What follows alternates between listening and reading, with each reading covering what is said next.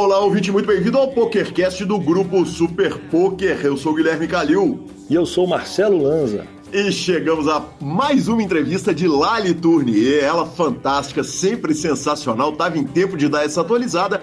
Lembrando que o PokerCast é trazido a você por Bodog, pela Suprema Poker, pela Pay for Fun, pelo Stars Club e, claro, pela Duarte Tips. Perguntas, participações, sugestões, promoções e comentários no nosso e-mail é pokercast.gruposuperpoker.com.br, Instagram e Twitter, arroba Guicalil e arroba Lanzamaia. Nosso telefone é 31 97518 9609 para você nos mandar áudios pelo WhatsApp ou entrar no grupão do Telegram. Aliás, hoje temos áudios maravilhosos. Aliás, vou falar, hoje nós estamos com uma sessão de notícias com boas discussões, uma sessão robusta grandes participações de ouvintes e uma entrevista fantástica. Certamente será um programa muito especial trazido a você pela Suprema Poker, a evolução do poker online.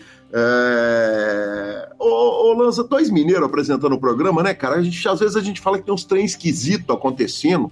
E ah, eu recebi a mensagem é, da Suprema, falei, que eu, trem gosto, esquisito, cara. Eu gosto desse termo. É um eu, termo que, que eu, eu, sinto bem ouvindo, uns trem esquisito, né? Uns trem esquisito. Umas coisas que só acontecem, né? É, um 20 de março, um milhão de reais por 175 reais de Bahia, com satélite para todo lado. Isso é a definição internacional dos trem maravilhosos e os trem esquisitos.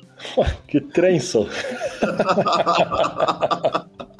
parabéns à Suprema, parabéns a todos os envolvidos. E vamos direto para a nossa sessão de notícias? E vamos direto para a nossa sessão de notícias. E começamos em grande estilo, em Brasileirada forrando fortíssimo na PT Praga. Exatamente, exatamente. Alguns. Olha, era de se esperar, com o nível do batalhão que foi. Uh, eu estava querendo trazer outro Nine Tail para o PokerCast, então estou contando uma coisa de bastidor aqui e liguei para a querida Eli Borba e falei, Eli, eu tô querendo trazer outro Nine Tail. Ela falou que só o Bruno que não foi, só o Volkman que não foi. Então o resto você não consegue pegar ninguém pro PokerCast essa semana. Eu falei, não, tudo bem, eu trago, eu trago algum dos que faltam mais umas semanas para frente, mas com o batalhão que o Brasil mandou para PT Praga não podia ser diferente. E já começando assim, dando aqueles resultados, só os principais mesmo dos brasileiros. Pabrits ficou em segundo lugar do 25K euros Single Day High Roller. Uh, sendo que o Yuri também ficou com a quarta colocação, eles forraram 141 mil e 60 mil euros, respectivamente. O Rodrigo Celoan foi o grande campeão do 25K, o Under Roller 4 do evento, 318 mil dólares foi o que ele arrumou. E Rodrigo Seige, aliás, recomendo, viu? A entrevista sensacional foi aquela com Rodrigo Seige. Foi o grande campeão do 2.700 euros Second Chance Mystery Bounty e puxou 241 mil euros. Que homens, Marcelo! Que coisa sensacional, que números robustos, né? Exatamente. Né? Um buy de 2,700, o, o Seja arrumar 240 mil euros, cara, sensacional demais. Sensacional. E ainda tivemos main event já, né? Tivemos main event, main event inclusive foi transmitido pelos queridos Flávio Del Valle e Felipe Fio, uma transmissão maravilhosa. Eu não consegui assistir a transmissão inteira, mas assisti muita coisa dela. E foi nota 10, foi fantástica. Alguém apontou que a voz de Flávio Del Valle é muito parecida com a do Decano, e é mesmo. E, cara, o main event teve 5.300 euros de buy e quem ganhou foi o Gregor Glaune, da Polônia. Estou chutando, obviamente, o nome dele, porque tem aqui quatro consoantes seguidas, é isso? São três consoantes seguidas. O nome do cara começa com GR e Z. É, é mole, tá mole de falar. Mole, beleza, exatamente. De qualquer forma, o jogador polonês levou para casa, depois de acordo, 692 mil euros o italiano Andrea Cortellazzi, uh, que ficou na segunda colocação, levou 579 mil euros. E o Simon Alexandres, também um nome grego, pelo amor de Deus, 428 mil euros. Os três jogadores fizeram acordo. Justo. E tivemos mais Ford brasileiro no Win Millions, né? Tivemos, tivemos, Lanza. É, o Win Millions, na verdade, foi um torneio que é, a gente falou pouco dele até agora e, e ótima hora para falar, né? Que, foi, a forra do João Simão lá. E vamos poder ter uma discussão que eu considero importante é, a respeito desses torneios que começam a acontecer agora, o pós-pandemia está bombando, estão bombando os torneios nos Estados Unidos, e quem brilhou foi João Simão.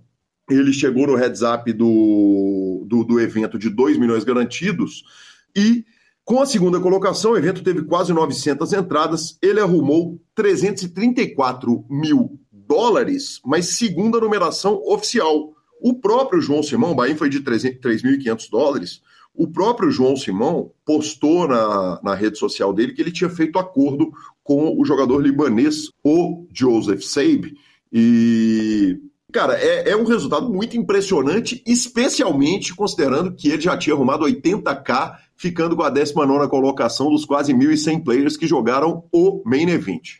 Fenômeno, né? Poucas coisas definem João Simão como fenômeno. É, exatamente. É uma definição muito boa para João Simão. Você tem toda a razão.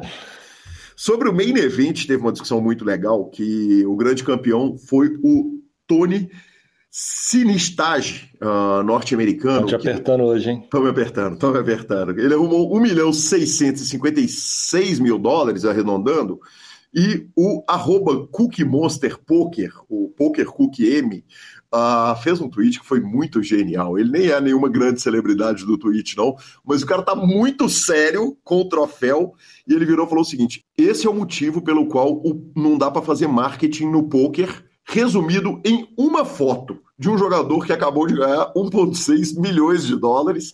E o, o, nosso ouvinte pode não estar ouvindo, se vendo aí em casa, e eu vou ter o maior prazer de mandar lá no grupão do Telegram, mas o jogador tá com a cara séria pra caramba, né, Lança? Quer dizer, eu, realmente.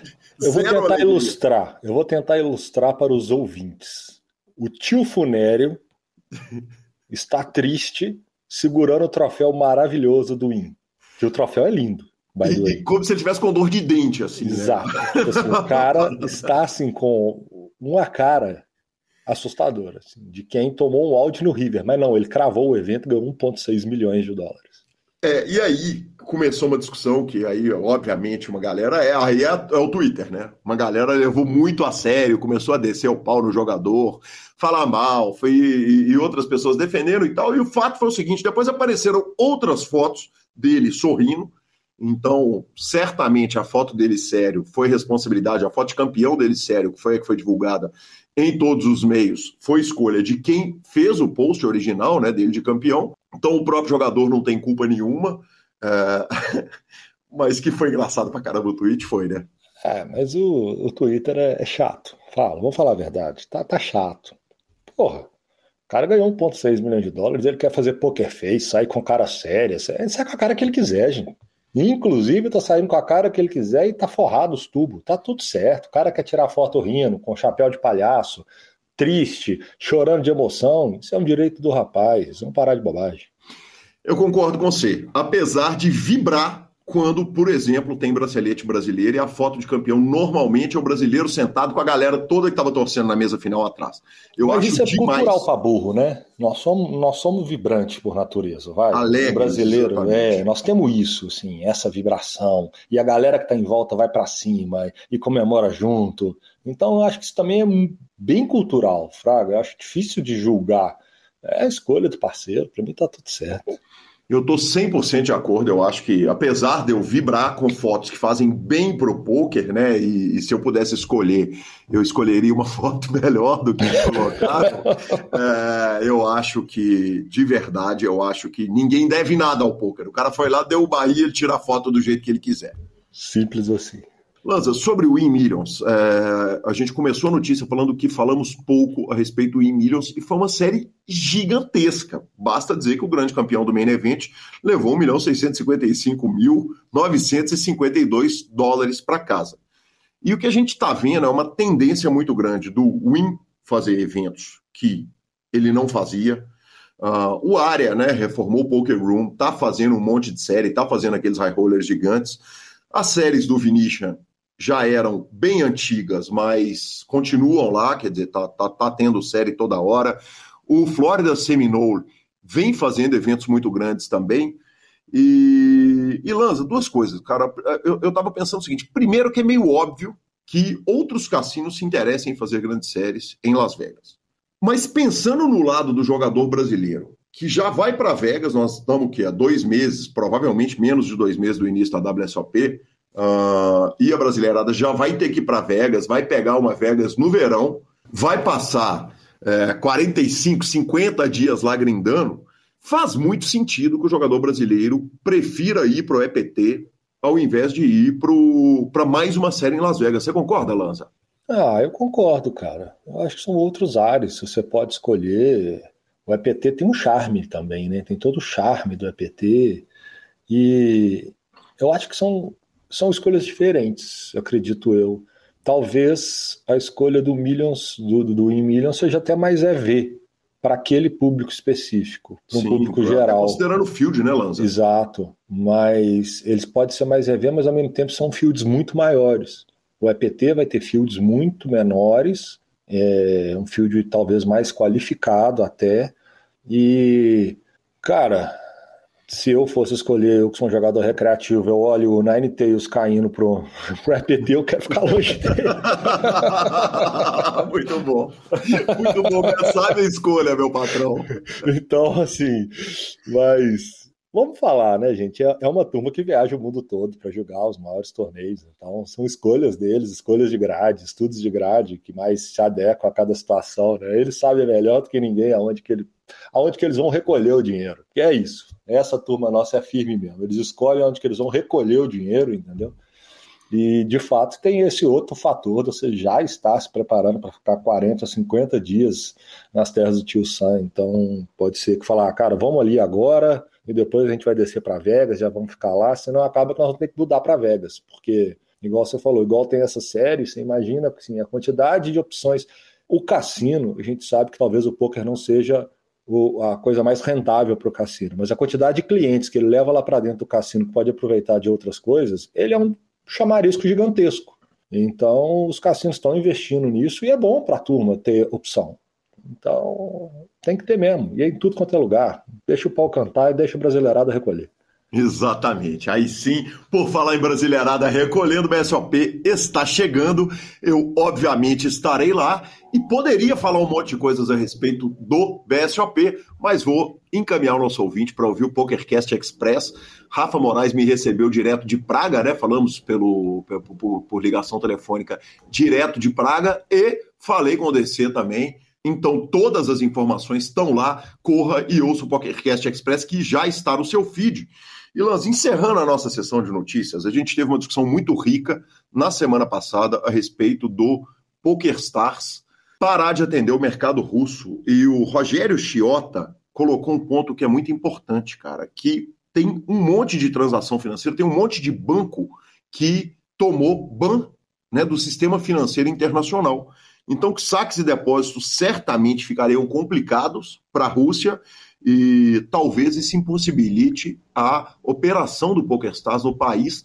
Eu não tinha me atentado para isso, agradeço ao Rogério e também agradeço a todo mundo, Rafael Rezende, uh, o Gustavo, o, enfim, a turma toda que discutiu esse, esse assunto lá no nosso grupo, uma discussão muito rica e muito respeitosa. E obrigado, Rogério Chiota, grande ponto que você levantou. Concordo em gênero, número e grau. Foi uma coisa que passou batida na hora que a gente estava discutindo. Mas eu vou te dar um gancho, porque eu sou parceiro. Sabe por que eu sou parceiro? Por quê? Porque se o PokerStars está com esse problema lá, manda chamar a Pay for Fun que eles resolvem o problema. Exatamente, professor. Exato. Que homem, o senhor. Cara, como rola uma bola bem rolada, a Pay for Fun é a sua carteira digital com cartão de crédito pré-pago e agora com embaixador novo, novo embaixador da Pay for Fun, ninguém menos que o homem, a lenda, Rafinha Bastos. Ele é humorista, jornalista, empresário, roteirista, ator, youtuber, podcaster e a parceria certamente vai agregar muito para Pay for Fun, vai trazer um montão de gente para essa comunidade maravilhosa, né? A carteira virtual que é baseada em jogos, né? Ela é feita para jogos e muito bem-vindo, Rafinha Bastos, ficamos com a palavra de Rodrigo Garrido. É isso aí, Gui. Então, a Pay é uma carteira eletrônica que qualquer jogador, qualquer pessoa que utilize os sites de poker e os sites de aposta, ele pode centralizar esse valor ali, ou seja, ele não precisa ficar com o dinheiro preso em um site. Ele simplesmente saca para o cartão, depois manda do cartão para outro site e tem a vantagem que dentro dessa carteira eletrônica ele consegue transferir para um amigo. Ele manda para quem ele quiser esse valor e o amigo deposita depois também para o site que ele quiser. Fica muito fácil você transacionar essa, essa ficha entre os sites e entre as pessoas. Muito obrigado, Garridão, e vamos para Lali Tournier. Não, não, não, não.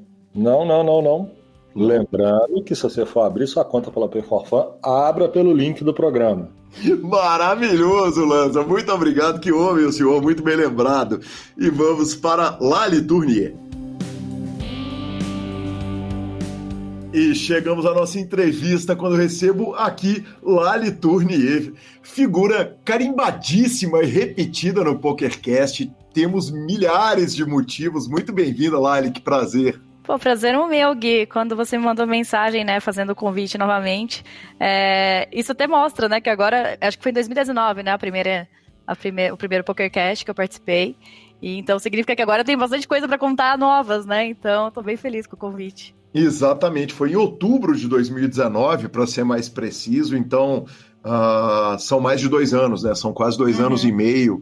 E, e, tanta coisa aconteceu que não, não, não, tinha nenhum cabimento a gente não fazer essa entrevista o mais rápido possível. E Lali, normalmente eu pergunto quem era a Lali antes do poker. Essa é a pergunta clássica do PokerCast, mas essa já está mais do que ah, respondida, né? É. E uhum. nós vamos falar, obviamente, da Lali streamer, da Lali bicampeão uh, mundial e, e, de tantas coisas incríveis que aconteceram na carreira. E eu queria começar contando exatamente, falando exatamente a respeito daqueles W Cups. Uh, Lali, que, que momento e que cravadas espetaculares, né? Nossa, eu não tenho assim palavras. Até hoje, eu acho que eu não realizei mesmo o que aconteceu, sabe? É, foram, eu tenho 11 anos, né, de carreira e eu passei por uma down ali antes e você fazer dar um swing streamando assim, foi muito difícil, sabe? Muito difícil mesmo, assim. Então, é, ter acontecido do jeito que foi, para mim foi muito especial, muito mesmo, assim. É, o primeiro também já tinha sido especial, só que o primeiro não foi em live, né? Que foi um torneio de heads up, também é, heads up acaba não sendo, assim, é, a minha especialidade, no caso, né? Eu jogo de vez em quando, torneio de heads up, né? Que acaba tirando muito foco das outras telas, né? Por ter action toda mão. Então, o segundo teve um gostinho não só pela, pela premiação, mas por tudo, assim, pela mesa final que foi, né? Uma reta difícil. E o último torneio da série também fechando com chave de ouro. Então, assim, foi especial demais. Ter batido recorde da Twitch também, né? A gente bateu mais de 5 mil pessoas assistindo ao mesmo tempo. Assim, valeu a pena ter, ter demorado tanto para acontecer meu Big Hit, sabe? Sensacional, que demais. Claro que nós precisamos conversar, começar falando desse primeiro torneio, do primeiro título. O primeiro título foi os 109 dólares Heads Up, evento número 47, Medium. Foram uhum. 1.024 inscritos para 15.500 dólares a premiação, Lali. E, e você, já, você já adiantou um pouquinho, né? Você já falou, é, é um torneio que tira a atenção das outras telas me conta um uhum. pouco como é que funciona a decisão, quer dizer, de jogar um torneio de heads up que praticamente você tem que jogar ele com a tela quase exclusiva, porque afinal de contas, como você disse, você está tendo que prestar atenção em toda a mão. Isso, a história é bem legal, eu acho, assim, porque ele não estava nos meus planos, né, em jogar. É por, justamente por causa disso, né? No meu dia de grind ali, é, em série, principalmente, sempre tem os outros eventos que eu acabo dando prioridade. Então, ele far, faria eu desfocado das outras. Só que no dia desse torneio de heads up, né? No dia 1, é, foi o dia em que o Rafa ia abrir live e o Rafa ia anunciar que ele estava sendo, né, contratado pelo PokerStars e que ele ia virar Team Pro que é um sonho, sonho, muito grande, né? Tanto dele como meu, assim, eu fiquei. Os sonhos dele são meus também, né? Então, assim, era um dia muito grande para nós dois. E eu não ia conseguir grindar esse dia, porque eu tava ansiosa por ele, sabe? Feliz e tudo mais, não ia conseguir focar. Então, tava nessa ansiedade pela live dele, pelo anúncio dele. E aí ele abriu a live dele, começou o anúncio dele, e aí até post... cheguei a postar no Instagram, porque eu peguei e mandei para ele assim. É, sempre peço a opinião dele, né, dos torneios que eu vou jogar ali acima de 100 dólares. É, hoje, lógico, eu tenho uma, é, já uma, uma ideia do que é legal eu jogar ou não, mas alguns torneios, assim, igual, por exemplo, esse que, que justamente pelo, por, por esse fato, né, de não, não jogar sempre heads up e tudo mais, eu, eu gosto de pedir opinião, e aí eu até perguntei, é, o que você acha de jogar heads up só uma telinha ali, de boa, tranquilo? e ele falou, vambora, vambora, joga. E aí eu entrei nesse, no, no torneio, enquanto ele estava é, streamando e falando o anúncio dele, então foi esse o motivo de ter jogado. Se eu tivesse num dia de grind normal, fazendo live normal, né, mesmo de W Cup, eu provavelmente teria foldado esse torneio. Então, o anúncio do Rafa veio ainda com bônus, né? Que demais. E, e, acabou sendo um torneio que você opta por não streamar, né, Lali? É. Você não transmitiu, pelo menos o heads up final, ele não está transmitido. Né? Não, né? é, então, o que aconteceu? Como é, na, no, o dia foi da, do, da live do Rafa, é, eu tenho, a gente não tem tanto. Ontem mesmo a gente fez live os dois ao mesmo tempo, então a gente não tem também um, uma, como é que posso falar, um, um acordo de não fazer live ao mesmo tempo. É, não, a gente, é, a gente tem a concorrência, né? Mas não tem um acordo assim, tipo, ah, se você estiver fazendo, eu não vou abrir. Não tem isso. Mas eu gosto de não estar quando ele está presente. E nesse dia não tinha como, porque era um anúncio muito grande dele, né? Não faria sentido estar tá, com live aberta ali, querendo ver uh, o chat dele, todo mundo feliz por ele, né? E, e, poxa, foi, foi bem emocionante, assim. Então não faria sentido aquele dia eu abrir a live. E aí fui jogando, fui passando, né? E aí fiz o dia 2. E aí no dia seguinte veio um dilema, assim, porque é, já estava no ITM, né? Já estava eu não vou lembrar agora quantos heads ups eram no dia 2 que eu precisava ganhar para cravar. Mas já estava bem na. Acho que, acho que eram mais três ou não, não tenho certeza. E aí eu tava nesse dilema se eu abriria ou não. Ele já tem, também já tava com a, com a programação dele confirmada para ele abrir também no dia seguinte. E nisso eu falei para ele que não foi nem assim, não é mandinga, sabe? Tipo, ah, deu certo até agora, vou continuar assim. Não, não é isso, mas Não é porque... que não tenha também, pelo amor de Deus. mas, mas eu, é, é, torneio de heads up é, é action toda mão, né? A gente joga ranges muito maiores, então é, você joga praticamente toda a mão. E a live, ela demanda muita atenção, né? E eu acho que para mim não faz tanto sentido eu abrir uma live e ficar quieta. Então, esse seria um tipo de torneio que se eu abrisse a live ali, eu ia querer focar o máximo, que provavelmente eu perderia alguns spots, tanto de, assim, de Tribeta Light ou de é, no, no próprio pós-flop mesmo, por estar tá respondendo o chat. Então, esse foi o maior motivo, assim, porque eu pensei que eu não ia conseguir fazer os dois, né? Justamente porque torneio de heads up é, tem muito detalhe, né? Você joga com ranges muito amplos, assim, então eu tava realmente bem focada. Só que daí o que aconteceu foi que o Rafa, ele acabou, como ele tava em live aberta, ele acabou, acabou é, transmitindo na dele, né? Só com a Sim. torcida, assim mesmo. E foi super legal, assim, porque é, dois dias depois dessa é, do torneio, a gente já tinha combinado uma, uma confraternização, né, uma festa para comemorar o Team Pro dele. Então acabou que teve a comemoração também junto, sabe? Do primeiro W Cup e tudo mais. E aí, lá na festa, todo mundo cantava a musiquinha do Mundial, né? que, uhum. que, a musiquinha que o Palmeiras não tinha Mundial, mas a Lauretinha. Verdade. É indiscutível, né? É, eu fiz essa piada esses dias na live e teve gente que ficou chateada, mas a maioria entendeu que é uma piada, né?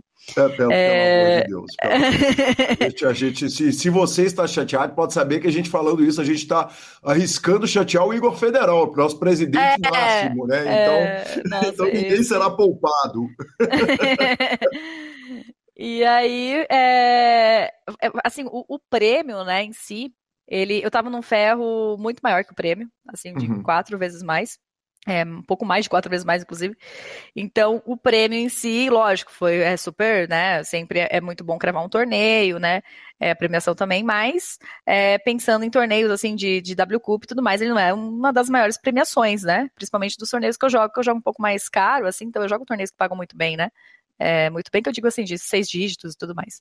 Então, pela premiação, assim, é, lógico, não foi assim aquela, aquele boom na, na carreira naquele momento mas eu me senti no meio, no, mesmo sem estar streamando, eu recebi muita mensagem, mas muita mensagem mesmo muito legal, assim, muito de, de como é que eu posso falar? É, de parabéns, assim, mas de um jeito que eu vi co como tinha gente torcendo por mim, sabe? Sim. E ali parece que já tava assim, tipo, bem uma confiança maior e, e, é, e aquela vontade de novo, assim, de, de. Apesar que eu nunca tinha parado essa vontade, mas aquela vontade de novo de cravar torneio, de, de enfim, que, que acho que quando você está muito tempo perdendo, é, é difícil, é muito difícil. É, continuar jogando, continuar fazendo live perdendo, né? Jogar poker ganhando é fácil, né? difícil, é, difícil é perdendo. Então, assim, foi com certeza. Eu não lembro também exatamente se foram se foi uma semana antes ou dez dias antes, né, da segunda, mas eu acho que a confiança que me trouxe ali deve ter tido impacto também, sabe? No resto da reta do W Cup. Sem dúvida nenhuma, faz todo sentido que tenha tido, né? Uhum. Uh, você falou, uh, o torneio não estava nos meus planos, eu liguei para o Rafa para discutir com ele. O que, que é essa discussão? Rafa, você acha que eu tenho Ed? Você acha que justifica? Ou eu vou julgar? É, é, enfim, é. acaba sendo uma chance maior, talvez, de, de, de ganhar o, o, título, né? O, o, que, que quais são os assuntos que são colocados na, na conversa com nesse telefonema? É exatamente isso, né? A gente sempre. É, esses torneios, porque assim, é, o, o, meu ABI é mais ou menos 60, 70 dólares, né? O média de inscrições que eu jogo. E então, os torneios ali de 100 mais, né? É, eu acabo tendo que ter uma. Principalmente porque eu tava perdendo há muito tempo, né? Então, assim, todo torneio um pouco mais caro é, tinha que ter, ser escolhido bem certo, assim, com, com como é que eu posso falar? Mas certeiro, né? Tinha que ser um, um, tiro, no caso, certeiro, assim. Então eu não posso ficar jogando. É, não é porque eu jogo torneios até 109 dólares que eu vou jogar todos os torneios 109 dólares, né? E aí, para eu não errar nisso, principalmente porque quando a gente tá perdendo muito tempo, a gente fica ainda mais aquela vontade de é, ter um big hit rápido para buscar o ferro rápido, que é um, é um pensamento completamente errado, todo mundo sabe disso, mas mesmo sabendo disso, é muito difícil evitar esse sentimento, sabe? Você quer sair daquela muito rápido, né? É, então, por causa disso, às vezes a gente fica nessa tentação de jogar os torneios mais caros. Então, pensando nisso, sempre esses torneios um pouco mais caros, eu acabo mandando para ele antes assim: ah, o que você acha de eu jogar esse torneio hoje? E aí ele fala, ele sempre deixa bem nas minhas mãos, assim, mas ele dá sempre a opinião dele bem sincera e tem muito a, a, é, a ver com, com, o Ed, né? Com a reta final, você vai estar muito difícil. É um torneio que tem muita reentrada, que daí acaba sendo mais difícil a reta final. Então, aí a gente acaba tomando, eu acabo tomando a decisão com, baseado na, na, opinião dele, que ele tem uma experiência em relação à grade de torneios assim gigantesca, né? É, justamente por causa do Forbet, né? Então, eles escolhem os torneios muito a dedos, assim, dos de série, então sempre. Eu tenho que usar isso a meu favor, já que eu tenho um cara do meu lado que sabe muito, muito disso, eu não posso deixar a opinião dele de lado. Sem dúvida nenhuma. Tem pressão? Quer dizer, na reta final ali do torneio, na hora que você terminou, você, a, a sua afirmação foi: eu estava tremendo na reta final do, do, do torneio. No segundo, né? exatamente. A, a, a, pressão, quer dizer, ela, ela afeta o jogo, essa esse tsunami que está de olhares de tudo, né? O Rafa, por exemplo, transmitindo uh, nesse primeiro torneio, na hora que você chega no heads up final, dá uma, uma adrenalina, a, a veia do pescoço pulsa, a adrenalina vem ou, ou, é mais um dia no ah, escritório? Cara, vem, vem, não é mais um dia. Eu acho assim, é engraçado como muda de torneio para torneio também. Esse eu acho que perto do que foi, eu até tava calma. É, uhum. Comparando, até teve agora em janeiro, gravei um torneio em live também, e nesse eu, eu acho que eu tava mais nervosa, inclusive, porque é que que aconteceu, né? No segundo agora do Big Hit do W Cup, eu streamei ele em live é, desde o começo. Porque Sim. ele era um torneio que não estava nos planos, eu joguei no satélite e satélite. Então a história, assim, é maravilhosa, né? Pensando nisso também. Então eu streamei ele desde o satélite, sabe? Acho que é o único torneio mesmo que eu streamei, assim, desde o satélite até, tipo, desde a primeira mão. Porque como ele era um dos torneios mais caros que eu estava jogando no dia, eu acabo sempre streamando e mostrando mais. O pessoal se interessa mais pelos torneios mais caros para assistir e tudo mais, né? Ou por uma reta ou por um torneio mais caro. Então ele ficou mais na minha tela ali principal, né? E eu acho que, assim, o começo eu tava, lógico, né? Do, do primeiro dia, trocando ideia pra caramba com o chat, aquela coisa toda.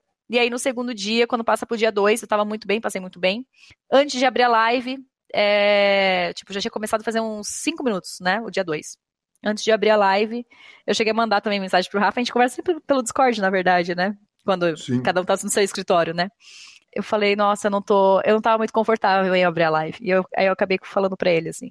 E. É, nossa, eu nunca tinha falado isso pra ninguém, na verdade. É, nem pra, pra, nenhum amigo, nada, mas ele pegou e, e, mandou uma mensagem muito linda, assim, na hora, falando pra me divertir, sabe? Pra. pra, pra... Não lembro exatamente com as palavras, assim, mas ele tirou toda aquela pressão que teria, né? É, e eu acho que eu tava já um pouco assim, me sentindo assim, porque. Justamente porque eu tava num ferro muito grande, então. É, acaba algumas. O, o que acontece, tá em live, assim, para para quem não, não é familiarizado, né? Quando você está streamando, você tem um delay de três minutos ali, então você está mostrando suas jogadas, né? De três ou cinco, conforme o streamer que, que acaba decidindo esse atraso da transmissão, né? Para ninguém da mesa ver suas cartas.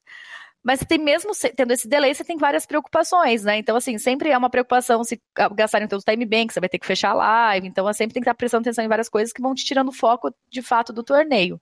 Tirando isso, cada mão que você joga, principalmente as mãos mais polêmicas, as mãos maiores, ou uma mão que alguém é, pensa diferente de você, vai ter essa opinião no chat. E por ter essa opinião no chat, às vezes pode te abalar, não no sentido que, ah, não quero discutir uma mão com alguém, mas é porque, como ela vai estar tá vendo três minutos depois, se eu continuar, por exemplo, perdi um pote gigante, e aí a pessoa falou mal do meu call no River, ou que eu foldei e deveria ter dado call.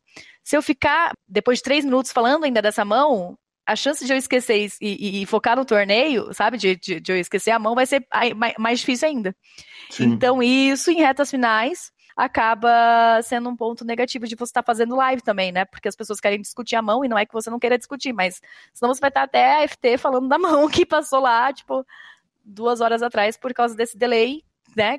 Que existe, não dá para tipo assim, não, beleza, vamos falar disso depois. Acaba não, não tendo isso. Então, é, eu tava meio insegura em relação a abrir é, por causa disso, assim, de não eu, não, eu não queria errar, sabe, de putz, aqui eu caí do torneio porque eu não estava focada. Eu não queria que acontecesse isso. Ah, eu caí porque errei, sabe? Errei de estar tá desfocada. Uma coisa é eu errar e estar tá ali consciente, 100% entregue no torneio. Outra coisa é eu errar porque eu estava lendo o chat e, foi um descuido e não pensei muito bem. Então, essa foi uma preocupação muito grande do dia 2 e aí isso fez com que eu ficasse um pouco mais quieta na minha live, que não é o que acontece no dia a dia, né? Eu sou muito mais falante no dia a dia, leio o chat, a mensagem de todo mundo. E aí eu acabei tendo que avisar o chat assim, gente, pedir desculpas para vocês, mas hoje eu vou ter que ficar um pouco mais focada até para a gente tentar trazer um resultado melhor, né? Então, o pessoal super entendeu, né? Lógico, o pessoal é sempre muito compreensível em relação a isso. E aí. É, ai, nossa, eu falei pra caramba agora. não favor. parei mais. Por favor, não, essa, essa generosidade é, é, é demais e temos tempo infinito. Mas eu acho que isso tem a ver com, com eu ter ficado mais calma, sabe? Até, lógico, tava tremendo tudo em relação a, ao resultado, assim. Mas eu acredito que eu joguei a reta final muito calma, assim, pensando para a grandiosidade que foi, sabe? Sim, perfeito. Lali, você falou a respeito da mensagem do Rafa, quer dizer, é daquelas mensagens de botar um quadro, de fazer um quadro na parede do grind. Uh... Nossa, é, tem que resgatar essa mensagem, verdade. Me, me conta um negócio. O... Existe uma pressão pela stream, quer dizer, você transmitiu um satélite, classificou, uhum. entrou num torneio que está completamente fora do seu buy-in, você tinha falado de, de average buy-in até 60, de 60 dólares, isso não é até, né? O, o médio é 60, não é, o dizer, médio. você vai jogar os 215, mas vai jogar torneios mais baratos, isso, etc. Uhum. Uh, 1050 está muito fora do buy-in. A, a, escola antiga do poker falava o seguinte: se você não tem o dinheiro para dar o Bahia no torneio, você não devia nem estar tá jogando o satélite dele. Eu é, não sei é. se isso continua sendo verdade até hoje. Ah, é. sim, sim, faz, acho que faz muito sentido, assim, né? Principalmente para os torneios online, quando você tem a carreira profissional online, né? Eu discordo, por exemplo, de um meia event WSOP, que uhum. eu não tenho, é, tipo, eu jogo já esse meia event, acho que é a minha sétima ou oitava vez que eu joguei esse ano, e eu não tenho né, bankroll para jogar eh, torneios de 10 mil dólares a inscrição. Mas aí você não pensa no torneio nem como um investimento como profissional, eu acho, mas como uma realização de sonhos, né? Então você Sim. tira, tipo, dinheiro de outro. Se você tá com dinheiro sobrando de outro lugar, é meio que como se fosse isso, assim, minha, minha cabeça e a cabeça do Rafa quando, eu, quando eu jogo esse torneio, né? Porque eu não teria um caixa para jogar esse torneio. Mas Olá, o que acontece. Se você me permite também, além disso, ele tem um EV gigante, né? Que ah, um ah não, sim, com certeza, inacreditável. Com certeza. Então, tendo ou não tendo o bankroll, a chance de dar bom ali é, é, é, é grande. Certeza e a chance, e, e existe a possibilidade de, de acertar a lua, né? Sim, não, com certeza, né? É, é um investimento, na verdade, mas eu digo, não é como se eu fosse. Uh, é, não, não, para mim sai daquela regra da, da, do bankroll, né? Sim, perfeito. E na, na, questão da, de séries, eu acabo jogando, sempre as séries eu, eu acabo jogando um pouco mais caro, e, porque eu vendo parte dos, da, dos torneios mais caros que eu jogo. Perfeito. Então, para aquele W Cup ali, eu tinha escolhido jogar dois torneios de 1K, que eles eram dois ou três, dois eu acho. Que eles eram os melhores, né? No caso, garantido maior, né? Que atrai mais pessoas e tudo mais, que vai ser um field mais, é, mais soft, né? E a reta final também. E eu tinha já jogado esses dois, e aí no último dia o que aconteceu? É, e tinha jogado o meio event também. O meio event era de 5 mil dólares a inscrição, né? Então a gente acaba vendendo parte dos torneios, né? Porque o, o, os próprios investidores eles querem também que eu jogue e tudo mais. Eu tava no ferro com eles, então por exemplo é a chance de buscar, né? Mas é, foi bem consciente, assim, a escolha. E aí o que aconteceu? No último dia, era o meio event, né? E eu já tinha caído do meio event, só que o PokerStars começou a fazer vários satélites pro meio event para não dar overlay. O raio. E aí, É, o 5K. E eu tinha já jogado dele caído. E só que, como mesmo assim, eu poderia jogar os satélites. E aí, os, os satélites estavam muito bons, porque, como eles não queriam que desse overlay, vários satélites estavam dando overlay para não dar overlay o torneio, né? E Sim. aí, por causa disso, eu fui jogar satélite pro meio evento. E aí que eu vi um desse para jogar do, do Series Saver. E aí entrei também. é, porque, assim, Lógico, não tá no, no meu ABI ali, mas como em série já costumo jogar um pouco mais caro, eu acabei optando por jogar ele, porque também não era, não era algo como se eu nunca tivesse jogado torneios de 1K, sabe? Então, Sim. por isso que a gente jogou ele. Mas assim, eu não costumo jogar, é, por exemplo, algum, um, algum torneio de 1K. É, por exemplo, 1K heads up, eu não jogaria jamais um satélite para esse torneio, né? Tipo, jamais, não posso falar jamais, mas digo, por não ser minha área e porque na, eu vou acabar não tendo edge também, né? Na reta final. Então, por esse motivo. Mas assim, a reta final tava dificílima desse, né? Até pensei, meu Deus, o que, que eu fiz? Jogando o satélite. Mas foi consciente, assim. E eu acabei, acabei ficando. É que foi bastante tempo também. Além de, uma, de, um, de um valor muito grande, foi bastante tempo que eu fiquei nesse período de dar um swing. Que foi jogando esses torneios mais caros, porque com o boom ali da, da pandemia, é, começou a ter muita série, né? Todos os sites.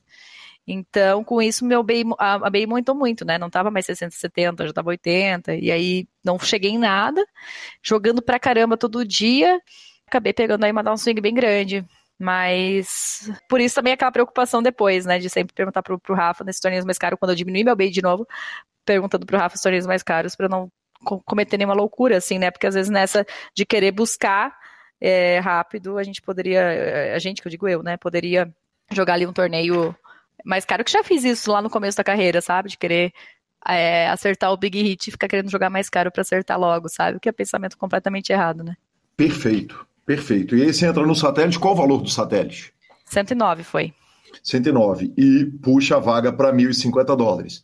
Isso. Ah, você veio transmitindo o torneio, quer dizer, transmitiu o satélite, ganhou a vaga, transmitiu o dia 1, passa para o dia 2 e você falou, ah, eu não estava com muita vontade de transmitir até receber a mensagem. Uhum. Existiria, de alguma forma, alguma pressão para você transmitir? Quer dizer, seja da fúria, seja do, do, do da audiência, alguém te pressionaria para transmitir ou seria de boa se você virasse e falasse o seguinte, ó, oh, desculpa, não vou transmitir não, depois vocês assistem o replay lá?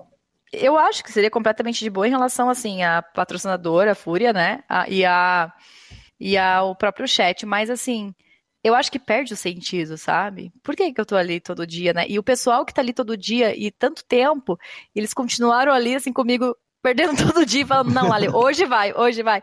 E aí, no dia que a gente tá numa reta grande como essa, eu acho que seria eh, até egoísta da minha parte, sabe? Então, eles sempre me deram muita força, assim, o pessoal que tá ali sempre, né?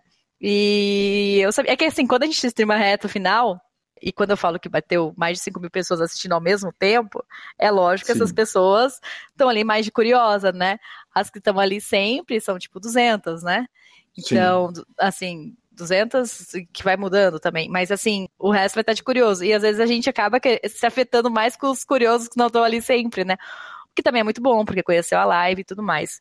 Mas acho que a pressão seria minha mesmo. De, e, e já, isso já aconteceu. É, a semana não, mês, é, mês passado, agora em janeiro, eu acabei gravando um torneio também eu não tava em live.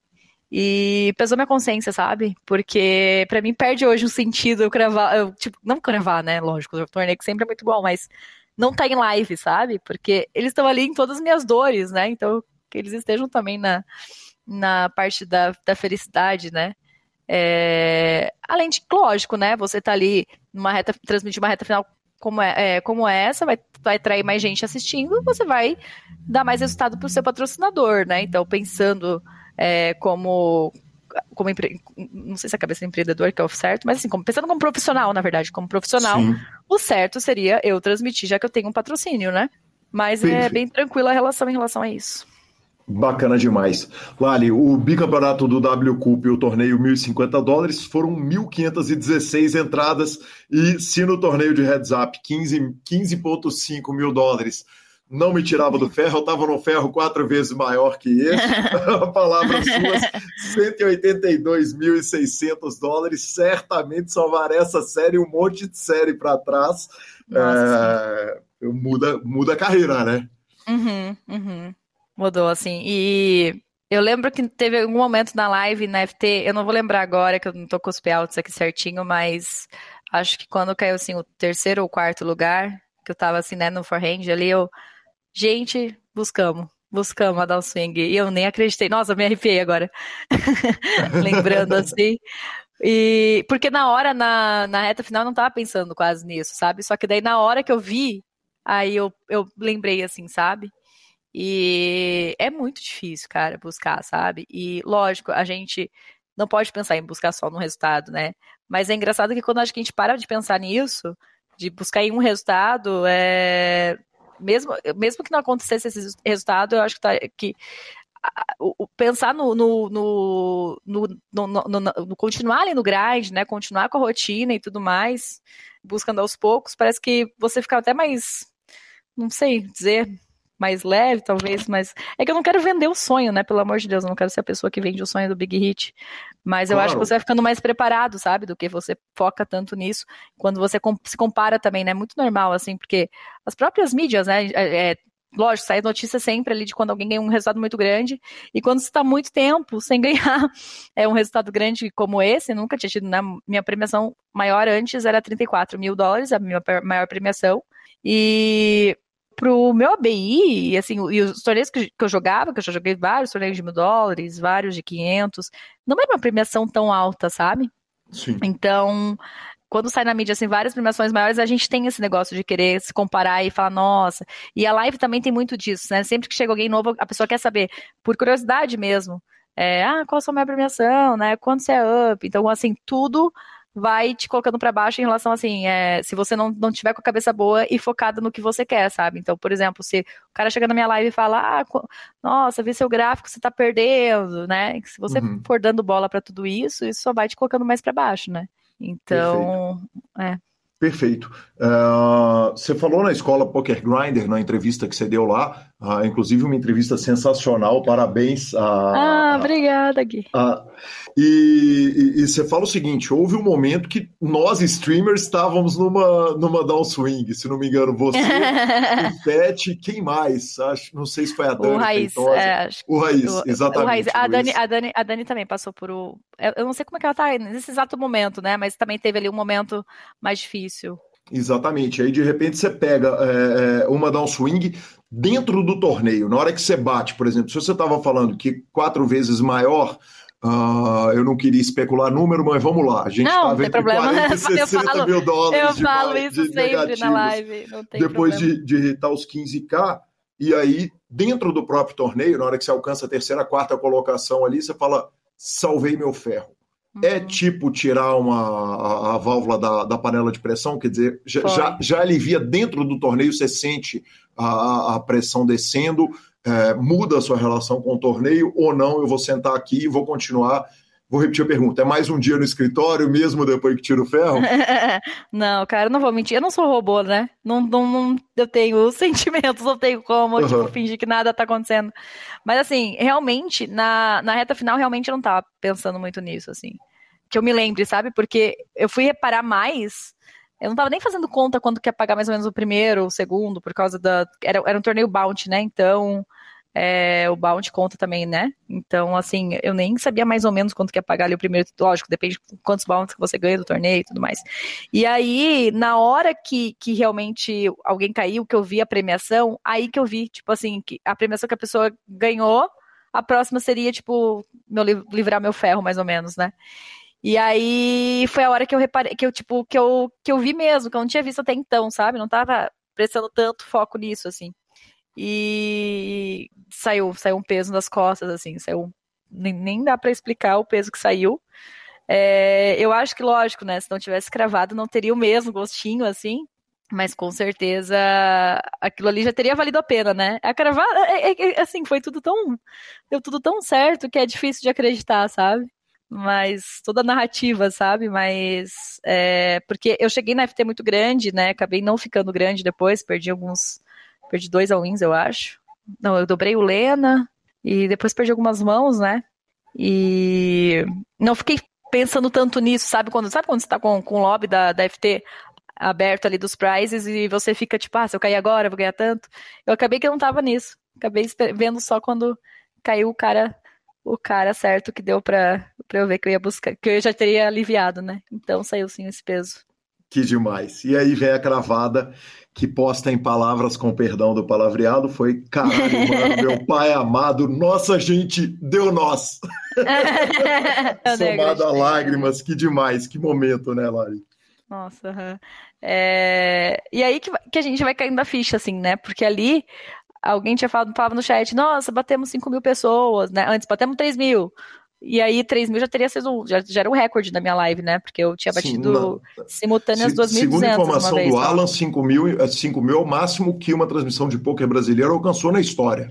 É, eu acho também que, que foi, né? Não consigo lembrar, pelo menos, mas eu digo, meu próprio recorde antes tinha sido 2.200, 2.200 pessoas, uh, em 2019, de uma FT do Scoop. E aí nunca mais tinha chego numa FT tão grande assim, então nunca mais tinha traído tanta gente, né?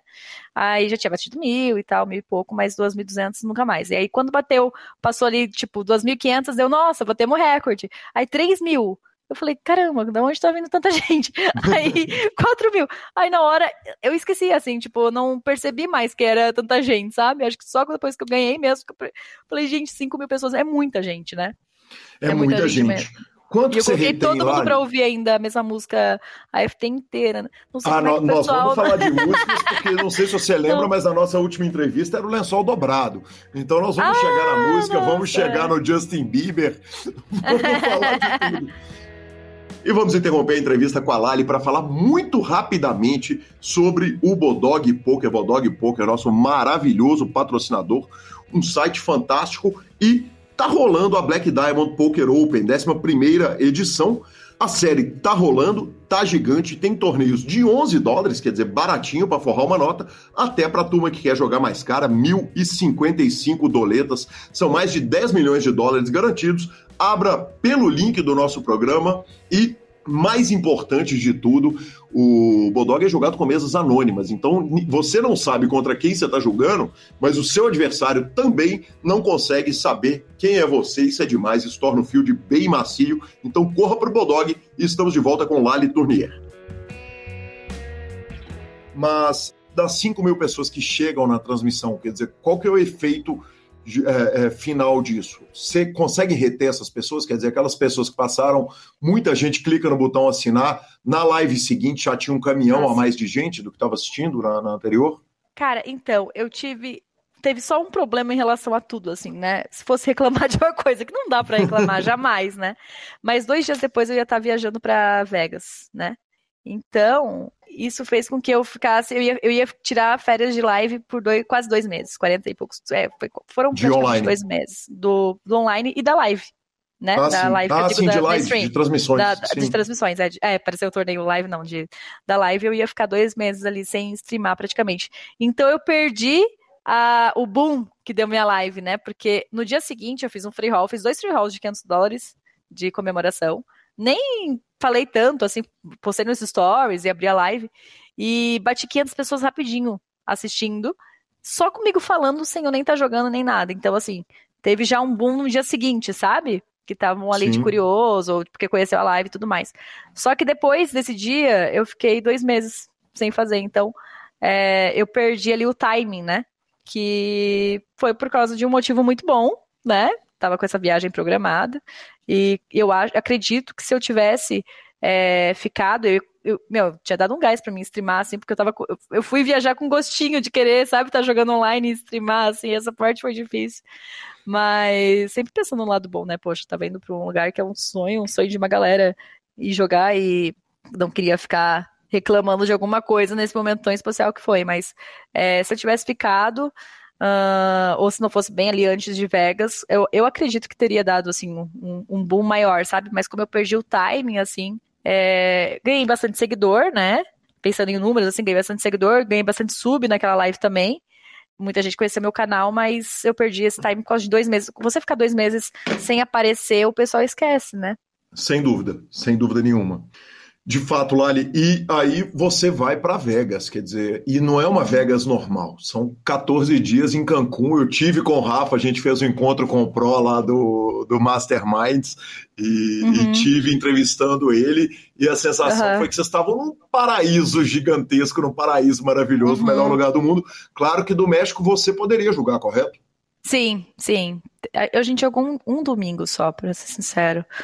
Porque a gente aproveitou para. É que a gente ficou cinco dias em Tulum, né? E depois os dez dias em Cancún. E aí, cinco dias em Tulum, a gente quis é, conhecer mesmo, que a gente não conhecia, né? Como a gente ia ficar menos tempo e tudo mais, então a gente fez passeios turistas, é, de turista, né? E aproveitou bem. Ao mesmo tempo, a gente estava vindo de um W Cup que a gente jogou todos os dias, assim, né? Que é 20 Sim. dias jogando todos os dias. Então, você quer ali um, uma semaninha de descanso ao mesmo tempo, né? Então, por isso que a gente acabou jogando só um dia. Lógico, né? Jogar da internet do hotel não é a mesma coisa, então isso atrapalha um pouco. E aí o horário também é diferente, o fuso, né? E aí isso fez com que a gente jogasse só, só um domingo mesmo. É, se, eu não me, é, se eu não me engano, foi só um domingo mesmo. Então. Mas não é a mesma coisa, né? Acho que por isso também, se fosse até a gente teria jogado mais dias ali na, no final do, da quarentena, que a gente teve que fazer essa quarentena no México. Sem dúvida nenhuma. Me conta o que é Tulum, porque Cancún todo mundo já ouviu falar, pelo menos, todo... ou conhece, uhum. já ouviu falar. É, a gente vai voltar para o poker, mas o que é Tulum? Uma cidade que pouco falada, certo? É, é, é, é, ela é bem menor, né? Ela é bem menor, ela é um pouco mais roots, assim, eu diria. Uhum. É, mas é um roots de, de rico. muito... é, é, caro, viu? É uma cidade cara. Tanto que a gente ficou menos tempo lá, porque, porque eles apertam. Lá eles sabem cobrar, viu? de tudo. É, mas é muito bonito, assim, bem natureza, né? A gente fez aqueles passeios nas. Nossa, esqueci o nome. É Cava que fala? Que, que, que, é tipo uma. Acho que é Cava, né? Que Não é sei. na uns é como se fosse um rio embaixo das cavernas assim. Os passeios muito lindos assim que a gente fez. É, bem conectado com a natureza mesmo né? Lá eles têm um pouco disso é, e aí traz até uma energia boa assim né? Foi bem gostoso foi bem legal assim ter conhecido lá. E aí acabou que lá a gente ficou, fez mais esses passeios. E em Cancún a gente ficou mais descansando mesmo. A gente foi um hotel bem assim gostoso para descansar. E eu acho que teve isso né? Eu falei que ter ganho deixou com vontade de querer jogar online, mas também, ao mesmo tempo, precisava ali de uns 10 dias de folga, porque foi muito pesado o WCUP. Sim, e o que vinha depois também era brutal, né? Que, é, que foi uma WSOP sem o field todo de recreativo, correto? É, sim. Uhum. Conta como é que estava Vegas, é, como é que foi o clima, quão diferente foi essa WSOP das outras? Cara, então, né? É, eu até tava pensando nisso é, quando eu fiz a entrevista lá com, com o Gabriel da Escola Poker Grinder, mas ah, mudou algumas coisas, mas eu não achei que mudou tantas coisas. A gente foi, a gente, é, o que teve menos, ao mesmo tempo que teve menos é, recreativos, teve o, o field estava menor, né? Porque teve menos também profissionais, né? A Europa também não podia tinha que fazer a, a, a quarentena para ir, né? Sim. Então, para eles também não, não ficou tão tão bom de ir. Então, assim, os torneios, eles vários torneios estavam muito bons também de jogar. É, eu achei, pelo menos. Fiz uma garagem bem legal, então assim, acho que foi uma das vezes que eu, que eu joguei mais torneios da série mesmo, né? Antes eu acabava procurando jogar mais os torneios dos outros cassinos, por ser com por um valor menor.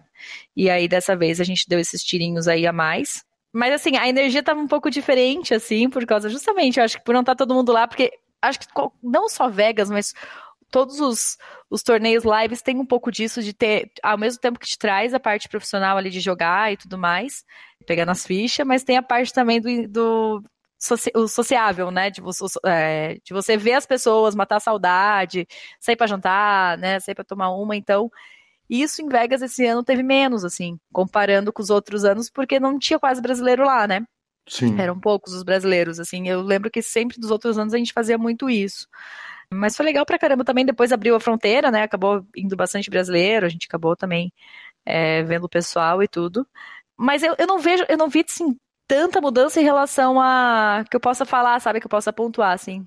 Tirando a mudança do clima, que foi uma mudança muito diferente. E, e muito boa, né? O Paulo Gini, entrevistado anterior a você, estava falando que ele andou a pé em Vegas, andou 40 quilômetros por num dia, 30 no outro e tal, ah.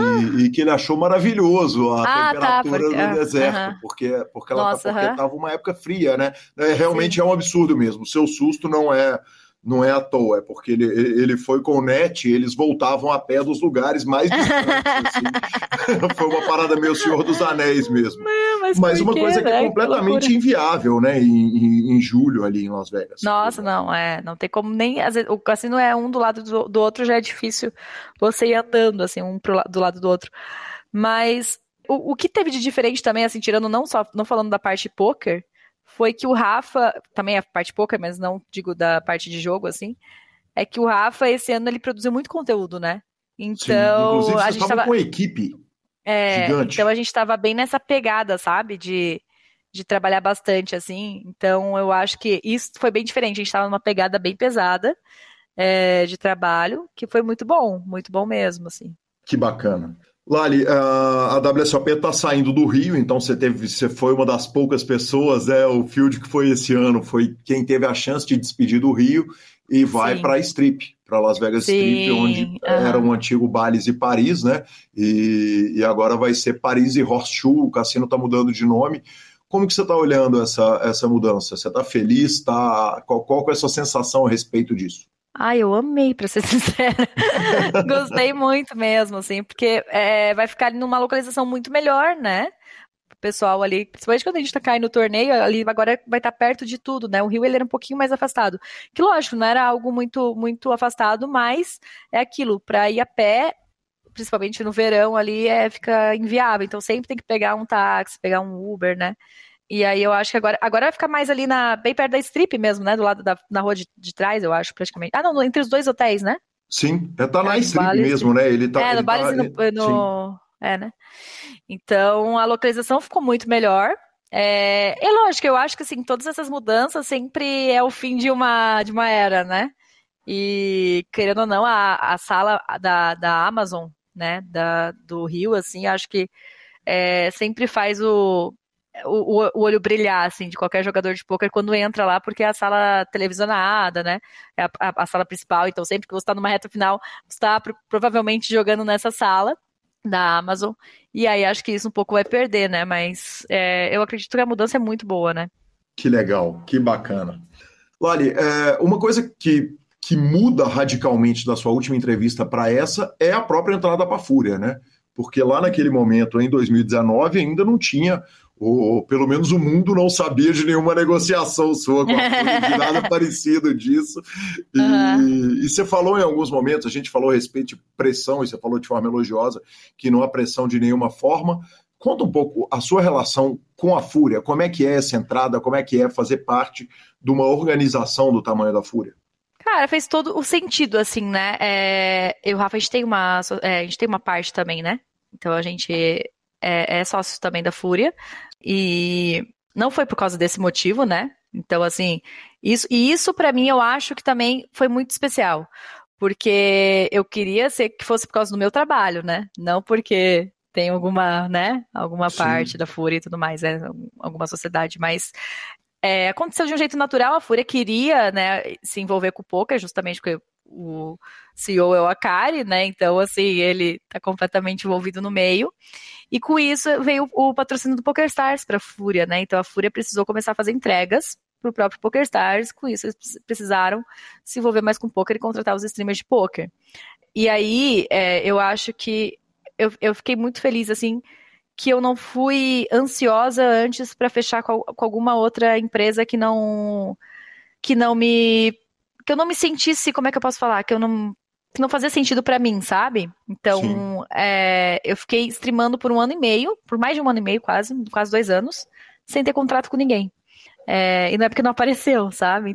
E isso, eu, eu acho que isso também foi bom, porque eu queria ver se eu conseguia fazer live mesmo sem ter o retorno financeiro, sem ter um patrocinador, sabe? Assim, porque sem um patrocinador é muito difícil de, de ganhar dinheiro com live, né? Por mais que tenha subs e tudo mais. É, no poker a gente acaba tendo uma comunidade que menos pessoas da sub, não sei se é porque é um, é um jogo que envolve dinheiro, as, as pessoas acham que você tá bem, não apoia, ou sei lá, não sei, mas é, é bem difícil, na verdade, né, ganhar dinheiro assim com, com, se fosse só pela, só pela live em si. Então o patrocínio é muito importante. É, e aí, quando apareceu a Fúria e eu estar completamente livre, assim, parecia que eu tava esperando, sabe?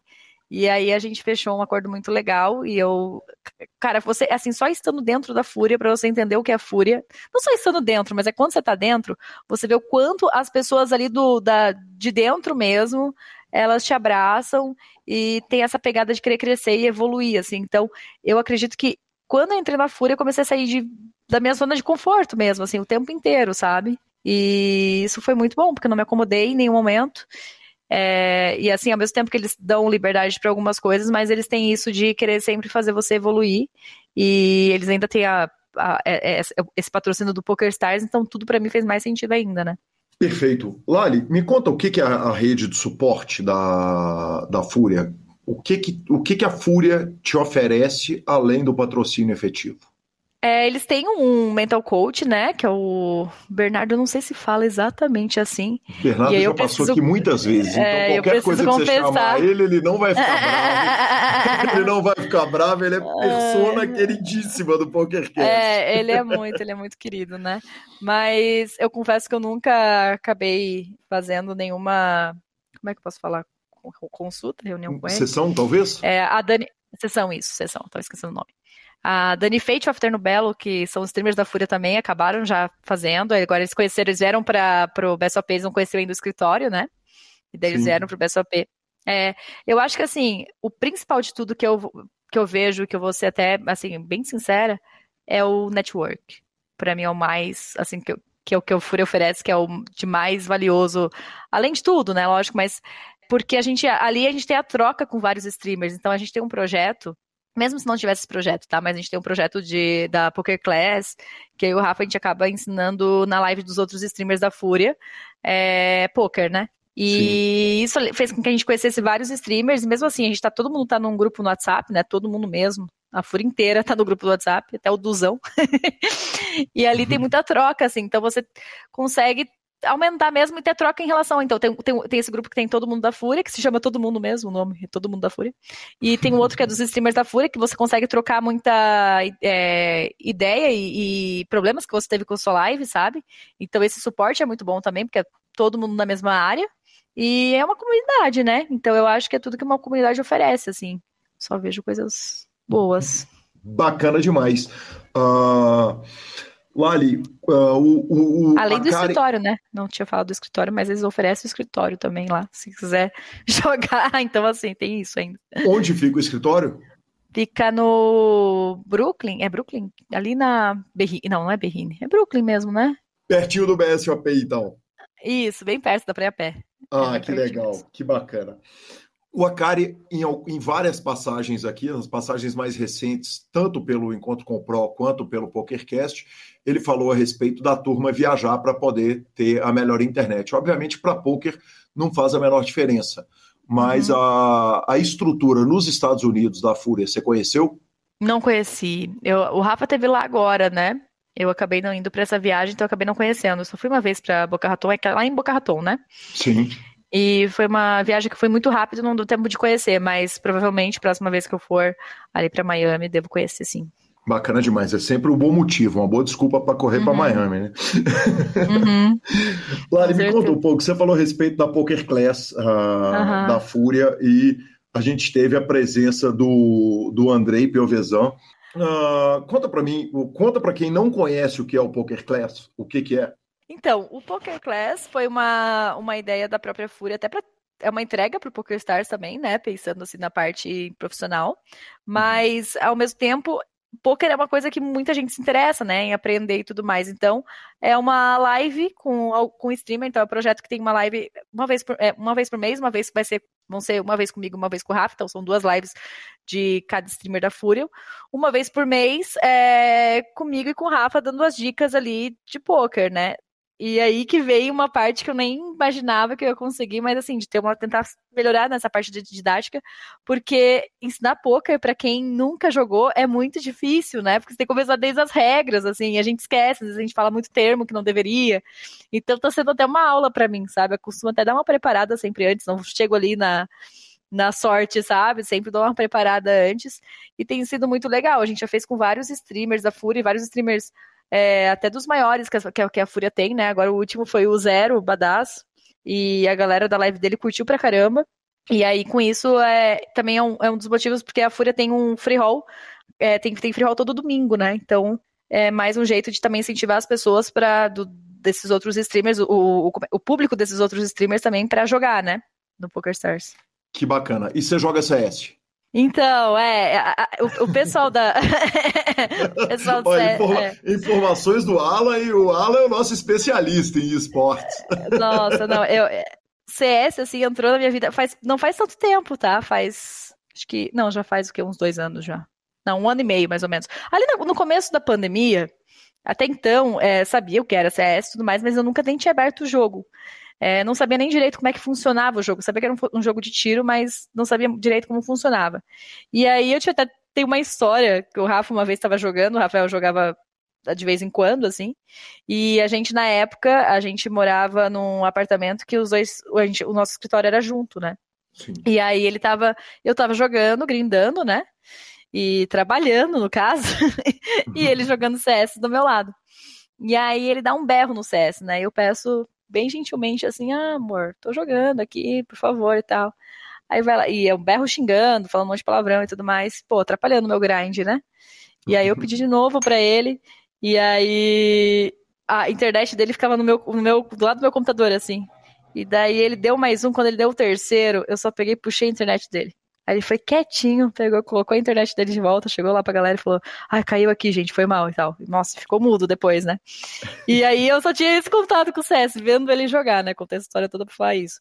E aí, na pandemia, é... o pessoal, o pessoal, não, só o, o, o Crema e o, e o Vitor Brasil, eles vieram aqui para casa com as, com as esposas, com a namorada com a esposa, e aí a gente ficou para passar ali não, não foi bem, bem no começo, foi ele já com uns quatro meses de pandemia, pra gente ficar os seis na quarentena juntos, né? Porque a gente já tava cansado de ficar sozinho, não ver ninguém, né? Então a gente ficou seis, os seis sozinhos aqui em casa, juntos, e eles viam muito o Gaulês na Twitch. E assistiam Sim. muito a Fúria também. E aí me trouxe a curiosidade de. Eu queria entender, eu queria assistir também, mas eu queria entender.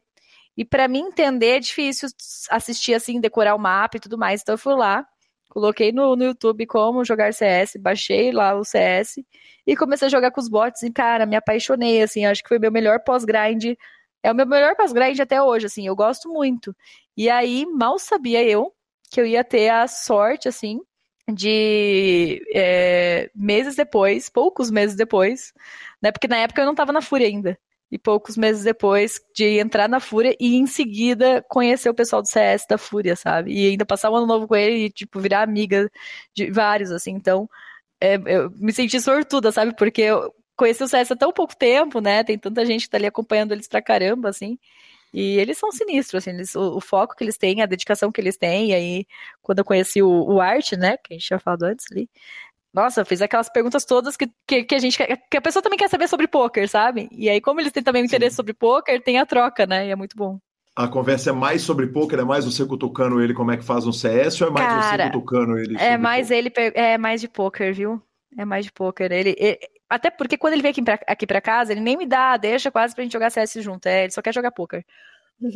Muito justo. Por outro Ele lado, muito justo você também não querer jogar poker nem querer jogar só CS, né? É, então. Não, mas assim, teve, teve uma vez que ele foi bem parceiro e a gente é, fez surpresa até pro pessoal do Farbet lá, que a gente tem um no Discord, o pessoal tudo joga junto, mesmo eu não sendo, eu tô lá infiltrada, né? Que mesmo não sendo do Farbet, tô lá nesse, nesse chat. E aí um dia a gente tava marcando um mix, né? Um mix que fala é cinco para cada lado, né? Uhum. E a uhum. gente marcando o mix e a gente falou assim: ah, tem uma pessoa que vai jogar aí. O pessoal nem sabia que ele estava na nossa casa, né? Sim. E aí o pessoal não acreditou, né? Imagina, tipo, ele jogando com a gente tudo mais, foi, foi legal pra caramba. Aí jogamos umas três partidas, assim. Mas as outras vezes que ele veio, ele veio mais duas vezes depois dessa.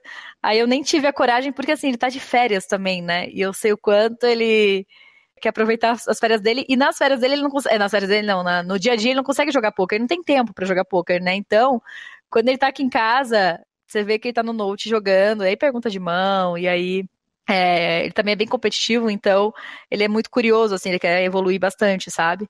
E se eu tô em live dele, sobe aqui na live, aí jogando no, no, no note dele, faz brincadeira na live, mas o CS daí eu já vi que eu vou ficar mais na minha, mas ele configurou meu computador para mim, para eu jogar um pouquinho melhor, então já deu uma, uma ajudada. Quem é melhor, você no CS ou ele no poker? Ai, nossa, essa pergunta é boa. Cara, acho que ele, ele no poker, será? Talvez ele no poker, hein? No poker tem variância é, maior, né? É, é, eu não sei, sabia? Não sei, eu acho que é pau a pau. É porque eu não sei é, comparar no CS onde você pode chegar, né? Sim, sim. Então, é difícil por causa disso, assim. Perfeito. Basicamente é aquele jogador de pôquer que na terceira semana ele acha que ele já sabe absolutamente tudo. Ah, ele, Existe é, esse ele potencial é, nosso, ele é né? De a gente jogando não entender exatamente onde está a limitação para cima. Tem toda a É. razão. Lali, e aí a gente pega um avião direto para o BSOP, onde você recebeu o troféu de melhor jogadoras do Brasil online, o Oscar do poker, que foi feito Ah, no grupo sim. Super Poker. E foi demais, demais. muito legal você recebendo o troféu ali também das mãos do Alan. E, e- e eu queria que você falasse um pouco a respeito dessas honrarias. Quer dizer, te brilha o olho essas coisas? Como é que. Qual é a sua relação com essas premiações? Eu confesso que eu, eu, eu tenho uma dificuldade, assim, às vezes, de, de aceitar, sabe? Assim, de aceitar, não como se. Mas é. E, e dessa vez acho que não, acho que agora eu tô aprendendo, sabe? Não assim, de não achar que eu, que eu mereço tudo mais, mas assim, quando tem coisa de votação, que tem, você tem que pedir o voto e tudo mais, eu, eu tenho um pouco disso, assim. É, e, o, e esse do, do Super Poker, na hora que eu recebi é, em mãos ali, sabe? Me veio uma coisa tão boa, porque é reconhecimento, né? Não é uma premiação por um reconhecimento, assim. Então, é, no poker a gente não tem isso, né? Então é legal que vocês ten- tenham feito isso, assim, porque igual quando uma empresa mesmo, né, reconhece ali os, os melhores funcionários ou, ou algum destaque, assim. Então me veio uma coisa muito boa, assim, na hora que eu recebi. E eu acho que faz bastante sentido, né? A gente tem que pensar assim, até num. Dá pra fazer os o, o Oscar a festa mesmo, né? Sim. Você sabe, você sabe que teve uma festa, ou teve um, um Oscar do poker, na verdade, uma premiação que foi um prêmio flop em 2010 em Curitiba, e que foram Nossa! entregues prêmios ao vivo. Foi demais. É. Imagino! Isso Pois seria é, demais fica- mesmo. Fica a ideia. Alô, alô, Super Poker. É. Fica a Demais. ideia. Seria demais. Seria Me demais aí. convidem, né? Me convidem. Não, certamente. certamente. Lali, na- ainda remetendo à entrevista passada, você falou o seguinte: ah, eu beto tudo com o Rafa. Você ainda brincou a respeito de o dia que um tem que servir o outro em tudo, um mas você Aham. falou o seguinte: ó, a gente não anda pagando muito as apostas, então geralmente a gente agora manda um ao outro fazer flexão, ou fazer sim. abdominal e tal. E a aposta que você citou naquela entrevista foi que a estátua da liberdade não era o símbolo do Starbucks e você acabou ganhando do Rafa. Nossa, sim. Tem alguma Aham. aposta incrível recente que você conseguiu matar o Rafa, jantar o Rafa? Recente. Não tá me vendo na cabeça.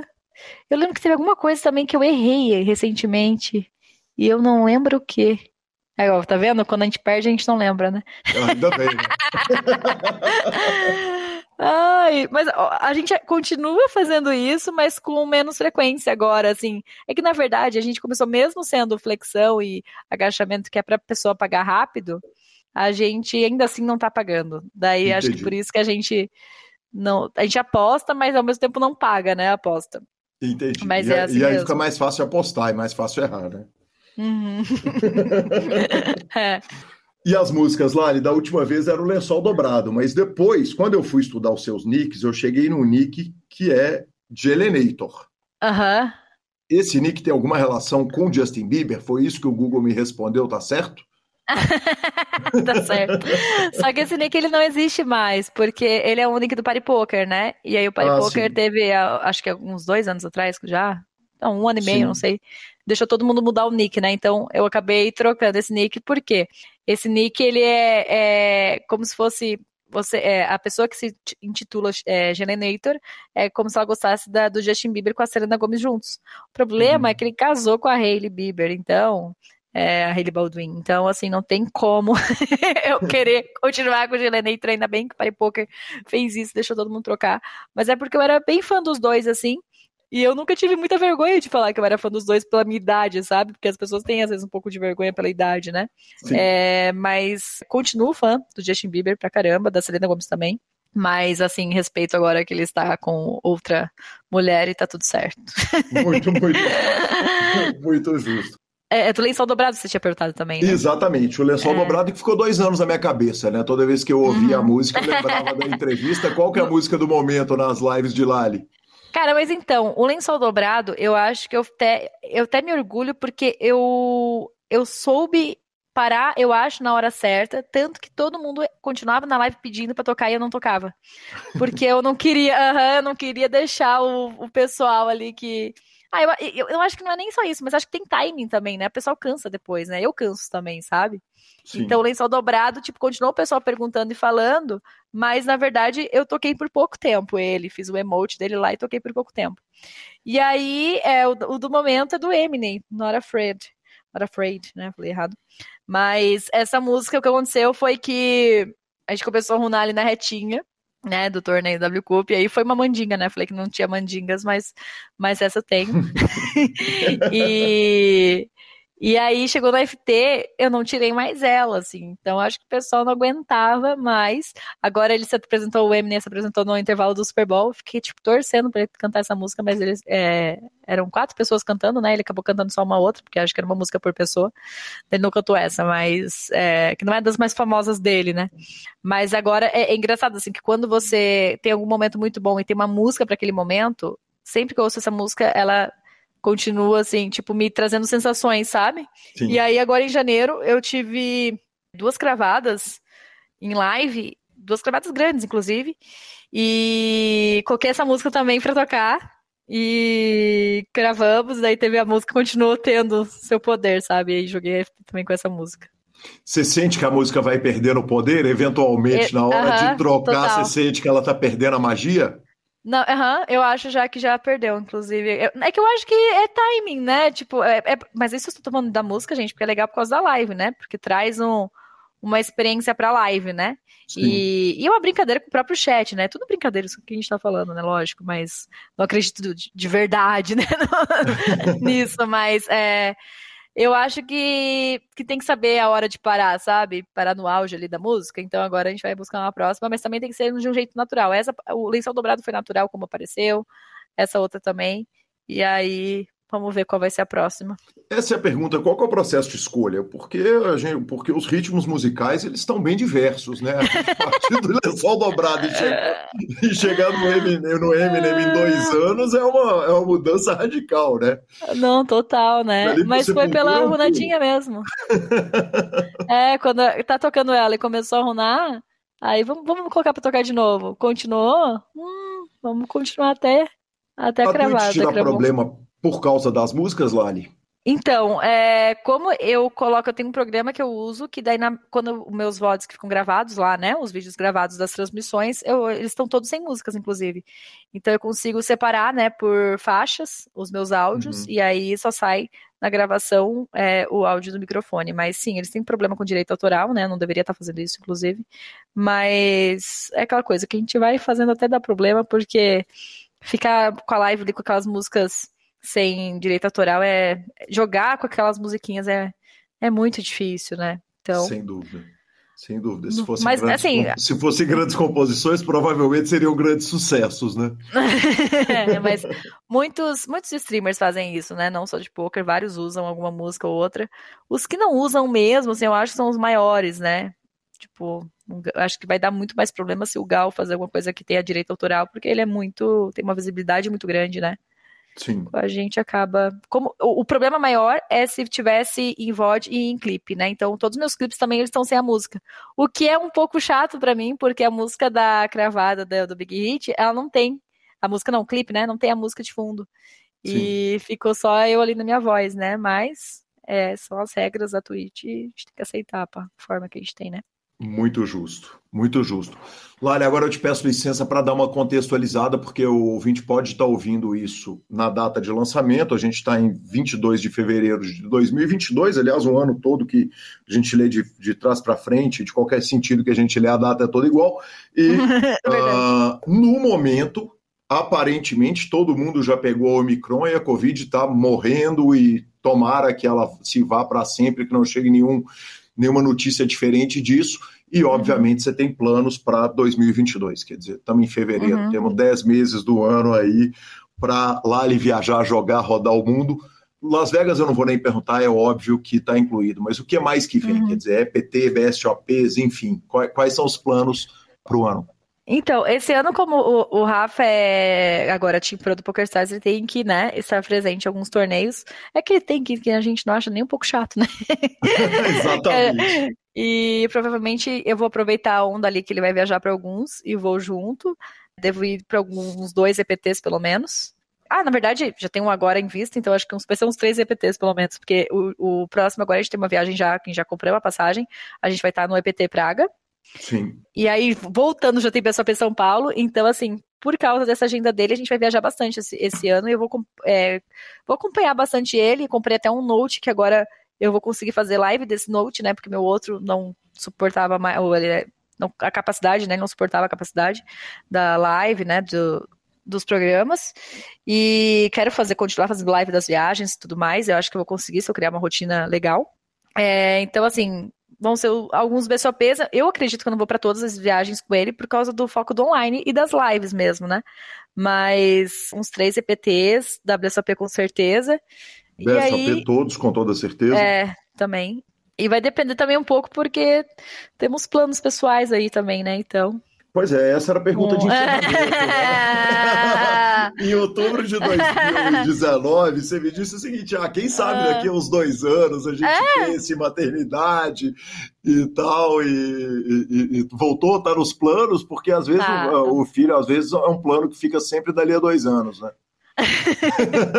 tá, tá nos planos. É, acredito que esse ano, inclusive. Pode ah, ser que, que a gente, a gente tá. Sempre foi uma vontade, né? Muito grande dos dois. Mas, assim, até a pandemia foi algo que trouxe, que deu uma recuada, né? Nos planos, né? Sim. Então, e aí, como eu fechei também um patrocínio ali com a Fúria, né? Pra mim, na, na época, ali não fazia sentido já pensar nisso. Então, foi legal, tipo, esperar mais um tempo, né? É, mas quem sabe aí, fim do ano, a gente venha com boas notícias, né? Tomara, porque é, o Rafa também tem alguns receios em relação a. Ele teve câncer, né? De, Sim. No testículo, então, assim, teve que congelar e tudo mais. Então, a gente nem começou a tentar ainda para saber como é que vai ser esse processo. Mas, tomara que seja tudo certo e, e que venha na hora que tem que vir também. Vai ser, com certeza.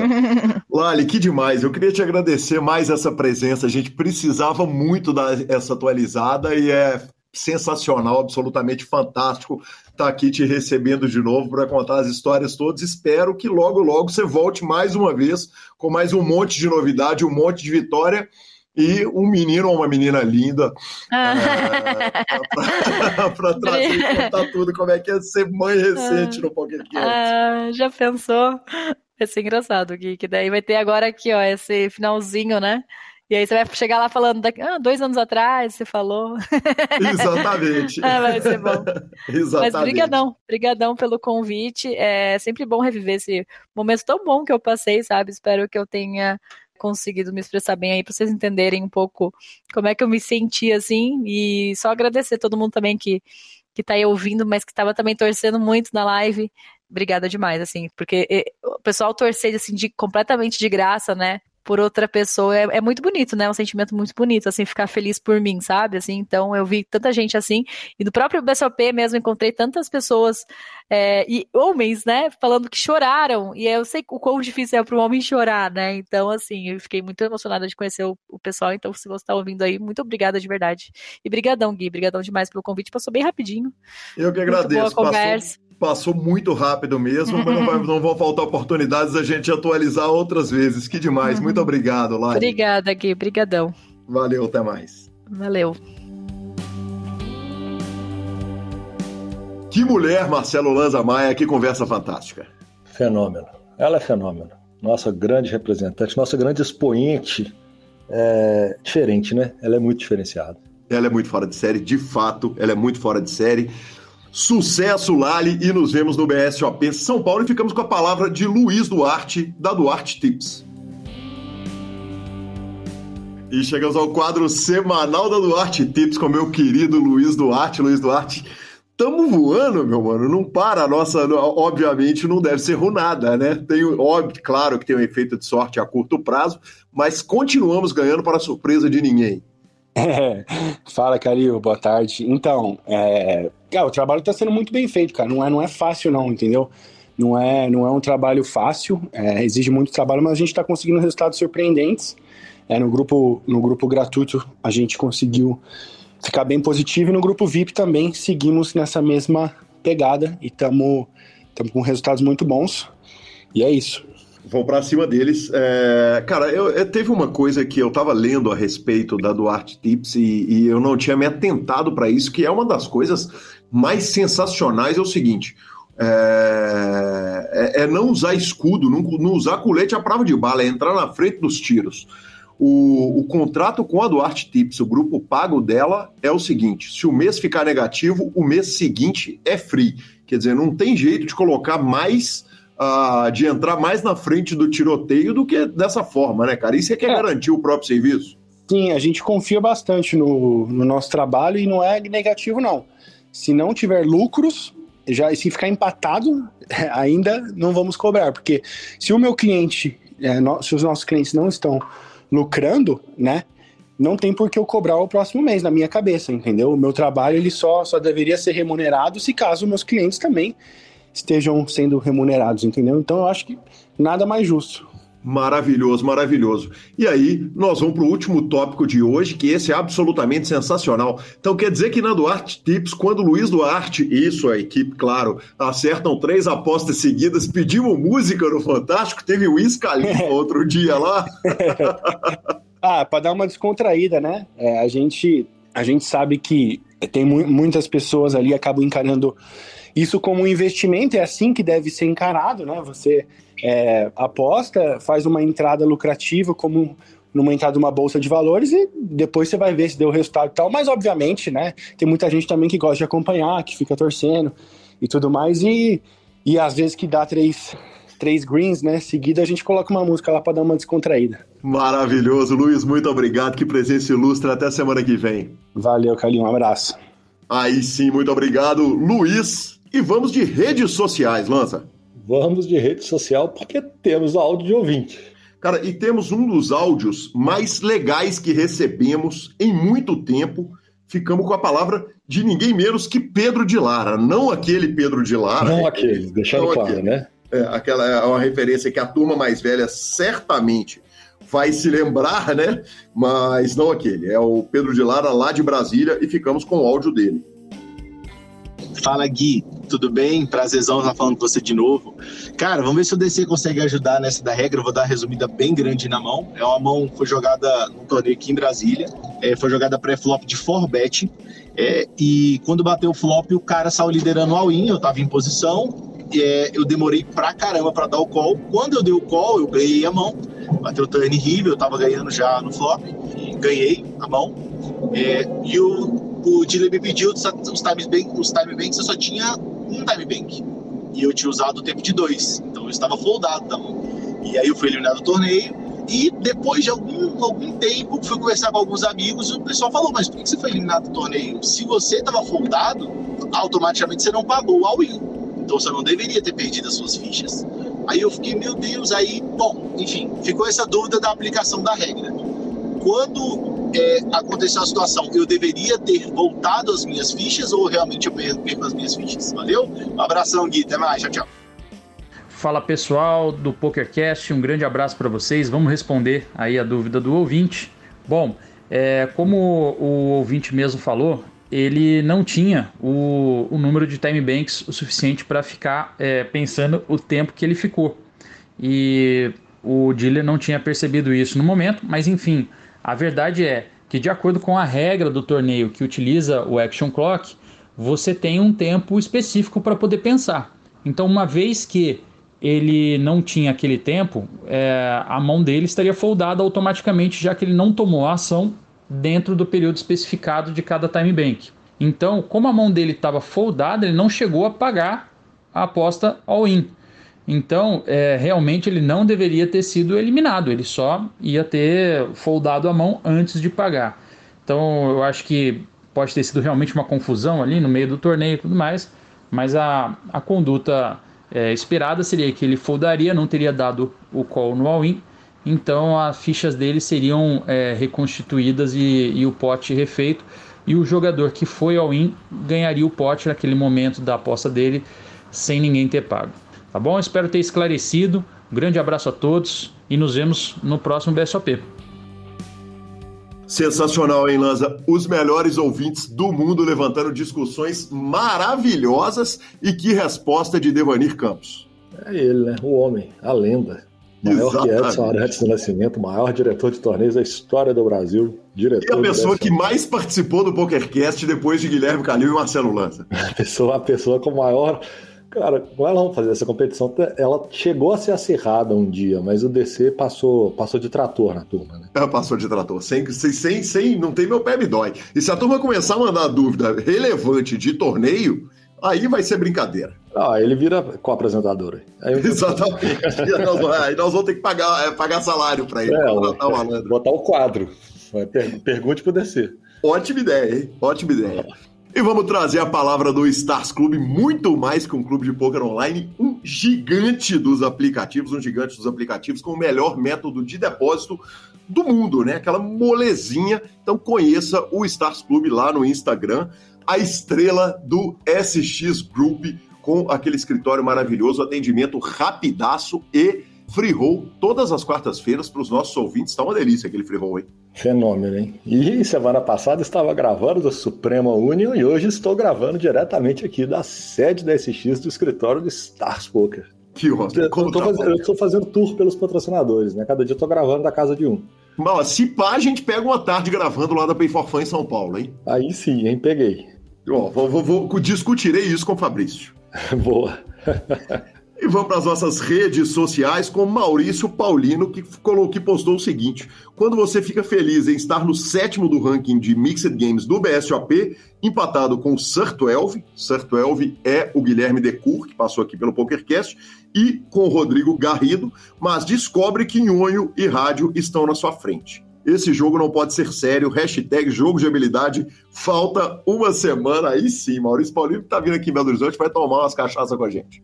Cara, se fosse de Holden eu até concordo, hein? Mas sendo de mixer, de rádio e nhonho, joga o jogo, hein? Puxa, joga o jogo, joga, joga o jogo. Não, o Paulino joga o jogo demais, o, o Gui Paulino também é mimizento, mimizento, só recolhe, só, é só pix pra conta dele.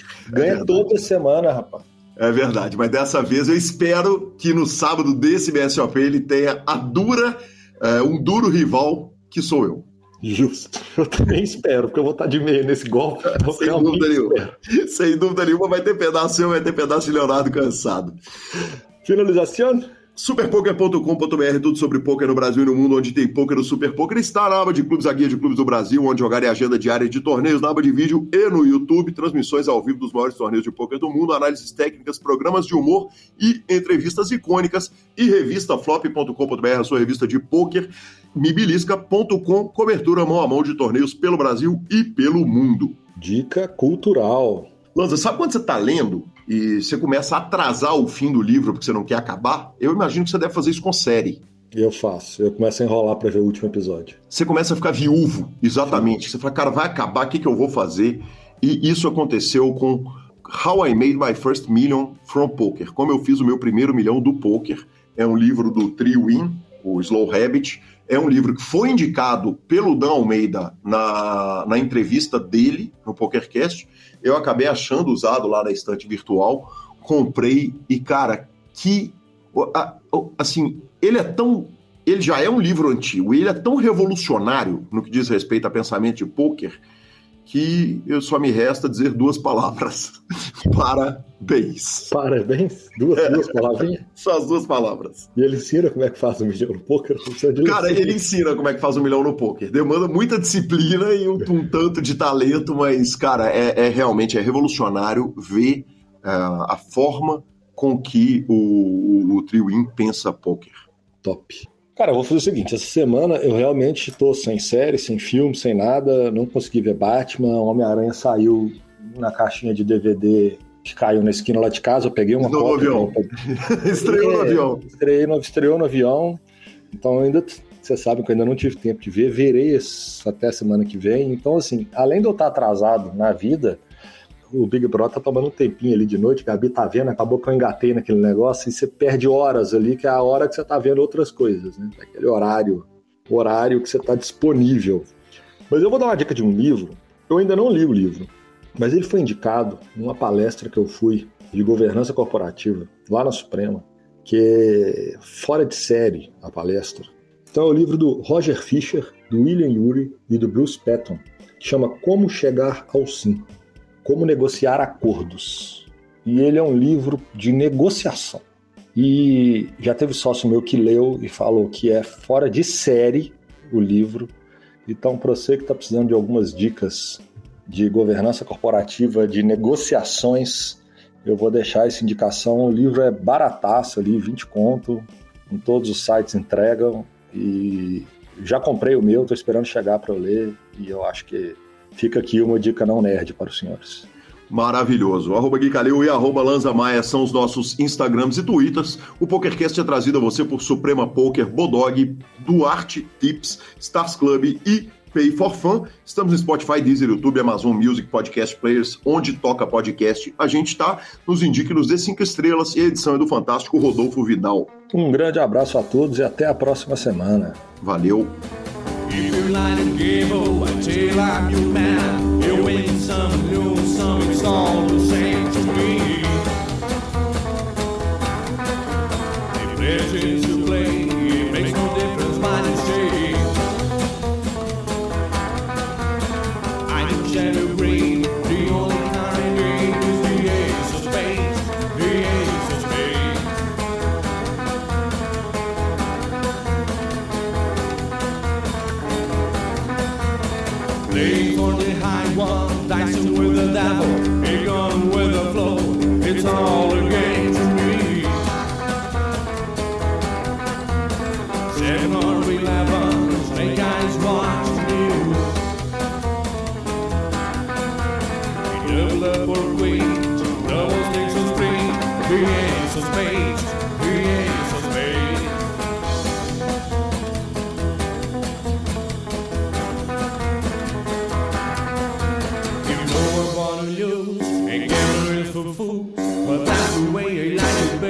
kind who want to live